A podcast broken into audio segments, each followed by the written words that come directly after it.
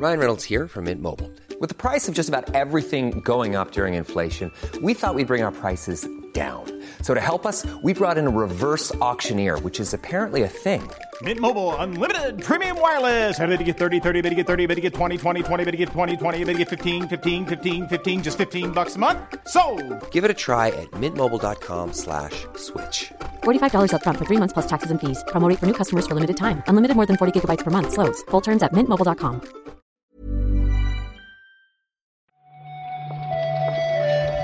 Buenos días, bienvenidas, bienvenidos a esta nueva recarga activa, la del 19 de noviembre, uno de esos viernes que más allá de todos los tópicos del mundo, joder, hacía un poco de falta, ¿eh, Marta? De verdad, este.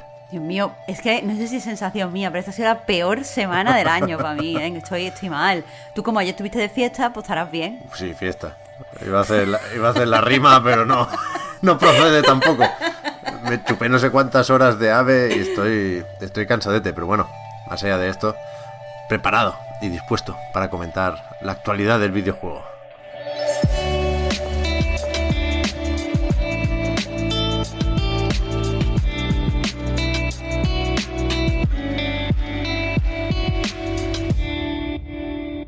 Empezamos, Marta, con el tema Activision o Bobby Kotick.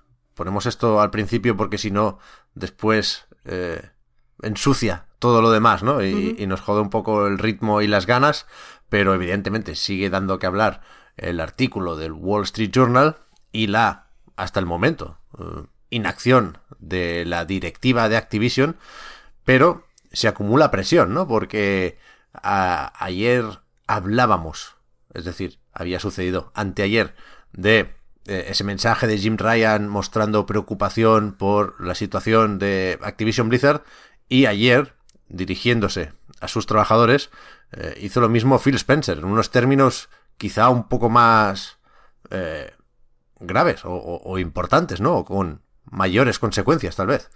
Al menos eh, lo que daba a entender en este mail interno que le mandó a sus trabajadores es que por parte de, Xbox iba a haber consecuencias eh, con respecto a Activision, porque dijo que está reevaluando todos los aspectos de, de la relación que mantienen con la compañía. Y bueno, no especifica en realidad qué, qué aspectos son estos que está mirando y tal, pero sí que dice que tanto él como la directiva de la división de juegos están disgustados y profundamente preocupados. Así que lo ha, lo ha condenado duramente, vaya. Hmm. No sé cuánto margen de maniobra eh, tienen aquí Sony y Microsoft. Es decir, entiendo que no, ni pueden ni quieren renunciar a que se publique Call of Duty en sus plataformas, ¿no? Pensando en el caso más extremo. Pero, pero insisto, ¿eh? yo lo que creo que sí hace es posicionarse y añadir presión. En, dentro de esta presión, aparte de las que están recibiendo desde fuera de la compañía, hay que contar también, Pep, eh, que ayer eh, la organización de trabajadores que ya hemos mencionado varias veces, la de Abeter ABK, eh, publicó un documento firmado por, siete, o sea, por 700 eh, compañeros con nombre y apellido, que quieras que no, siempre presiona un poquito más, diciendo que, bueno, no tienen confianza en el liderazgo de Bobby Kotick y que, bueno, no, no van a consentir que siga al frente de la compañía. Hay que, hay que poner esto un poco en contexto porque eh, Activision Blizzard, según el último informe financiero, tiene 9.500 empleados, pero quiera que no, que 700 empleados se, se señalen así, eh, sí que añade un, un, poquito de presión. Pero Sí, aún así, eh, no sé si has visto el último comunicado de la compañía. Bueno, yo vi el de la confianza en Kotick y que dan a entender que se lo toma casi como un reto personal lo de dar la vuelta a la situación, ¿no? Pero creo que, no sé, poco realista todo esto. Desde entonces han pasado un poquito la mano por la cara a, a PlayStation y a Xbox. Han dicho que respetan los comentarios de sus valiosos socios y que se comprometen a debatir con ellos, pero que básicamente nada de nada, vaya. Ya, ya, sí, sí, eso leí también. En fin, supongo que nos iremos enterando de todo porque, desde luego, lo que parece evidente es que eh, los trabajadores de Activision Blizzard y de las compañías que hablan sobre la problemática de Activision Blizzard eh, tienen interés en que se conozca lo que está pasando dentro y, están filtrando información a tort y a dret, como se dice en catalán. Eh, ayer vimos, Marta, el Multiversus, este famoso, el Smash Bros. de Warner, con personajes de aquí y de allá. Hay el Shaggy este se llama, ¿no? El de Scooby-Doo, que parece muy protagonista, parece el Ryu de este juego, y yo, yo, no acabo de entender por qué, pero supongo que, que, encaja con la actitud de este tipo de juegos de lucha en los que todo el mundo está invitado, ¿no? Sí, vimos eh, es un poquito de, de, gameplay, vimos a pues bastante de los personajes que, ve, que van a estar en el elenco, eh, pero yo sigo sin entender este concepto, o sea, ¿por qué quieres que Jake el perro le pegue a Superman? ¿O, o por qué quieres que, que, Wonder Woman le pegue a Steven Universe? Es que eso a mí no me parece coherente. Bueno, porque pueden, ¿no? Al, al final, lo, quiero decir, lo más sorprendente, si lo piensas, es que Mario le, le, pegue a Peach. Y ese fue el inicio de, de todo, ¿no? Y, y en, en, el momento en el que existe Nickelodeon All Stars, pues los demás también quieren su parte, claro. Esto será, por cierto, antes de que nos perdamos pensando en eh, batallas entre personajes queridos y famosos. Eh, esto será free to play. Saldrá en 2022 y tendrá crossplay. Pero cuidado, porque no están todas las plataformas aquí. PC, PlayStation 4, PlayStation 5, Xbox One, Xbox Serie S o X. Y falta Switch. No sabemos si por eh, cuestiones técnicas o por otros motivos. ¿no? Esto, por cierto, lo desarrolla un estudio nuevo que se llama Player First Games, que ya es el superhéroe del populismo, pero que... Joder, con todo lo criticable que hay aquí, a mí me parece más o menos bonito. La dirección de arte me parece acertada uh -huh. y creo que es porque eh, se encarga de ello uh, alguien que viene de Disney Infinity. Y por eso hay un rollito similar hasta cierto punto. Se probará, se probará.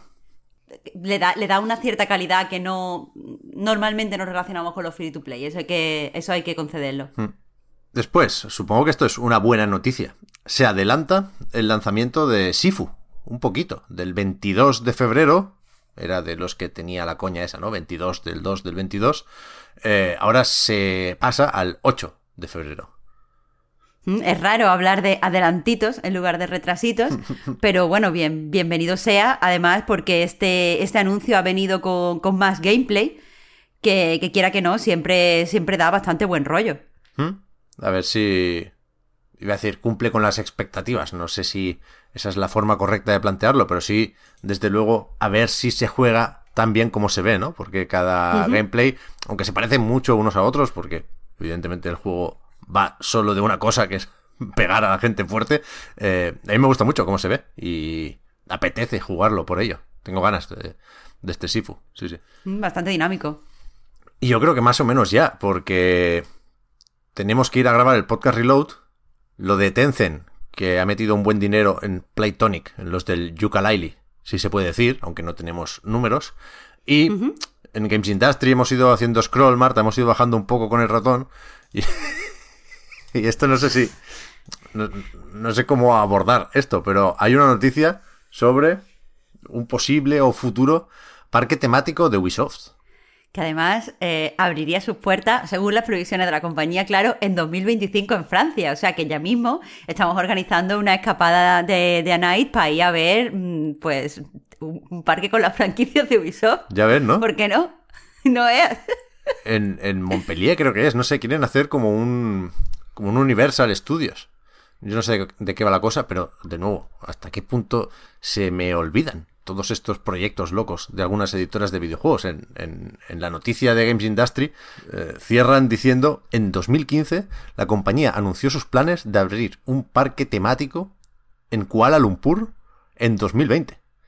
Evidentemente eso no, no, no llegó a suceder, vaya, no, no, no, existe un parque temático de Ubisoft en Kuala Lumpur. No sé si por suerte o por desgracia. Ahí dejo, dejo la duda para que reflexionemos durante el fin de semana. Volvemos el lunes, Marta. No sé si hay. No, no, no, he, no, he, mirado la agenda. No sé si hay eventitos o torneos o algo a lo que prestar atención este fin de semana.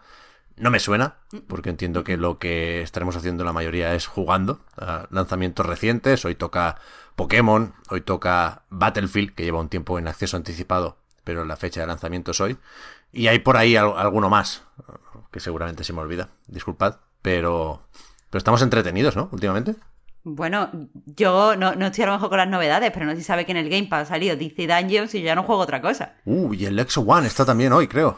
Sí, sí, sí, sí, sí, sí. Buah, es está, verdad. está todo...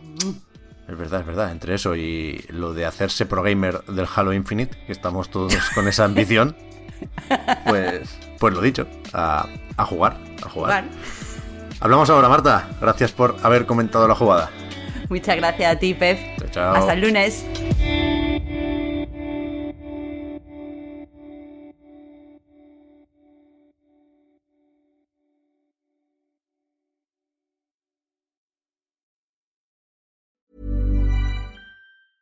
Mom deserves the best, and there's no better place to shop for Mother's Day than Whole Foods Market. They're your destination for unbeatable savings, from premium gifts to show-stopping flowers and irresistible desserts. Start by saving 33% with Prime on all body care and candles. Then get a 15-stem bunch of tulips for just $9.99 each with Prime. Round out Mom's menu with festive rosé, irresistible berry chantilly cake, and more special treats. Come celebrate Mother's Day at Whole Foods Market.